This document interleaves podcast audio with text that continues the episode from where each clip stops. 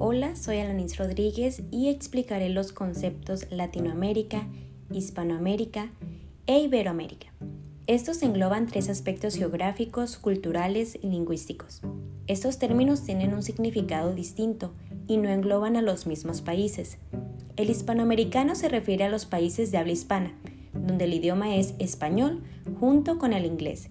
Se atribuye de aquellos países de habla hispana que se encuentran en el continente americano. Por ello quedan excluidos países como Brasil o España, ya que en este último, aunque cuenta con el requisito de la lengua, no cuenta con la condición geográfica. Iberoamérica. Ibero proviene de la península ibérica, lo cual contiene Portugal, España y Andorra, y conlleva el grupo de estados o naciones americanos de la lengua española o portuguesa, geográficamente parecido al Hispanoamérica, pero con la condición de la península ibérica y Brasil. Latinoamérica. Comprende los territorios o países americanos donde se hablan lenguas originarias del latín como el español, francés y portugués.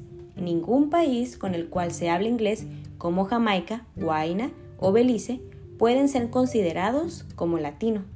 En mi punto de vista, estas formas de América son porque existe una gran diversidad cultural, ya que sea por las ya sea por las culturas propias de los pueblos originarios, al igual al proceso del mestizaje o por los procesos migratorios posteriores a la independencia que realizaban la distribución lingüística. Quisiera agregar que los países o estados donde el español es predominante también debería ser considerado como Latinoamérica.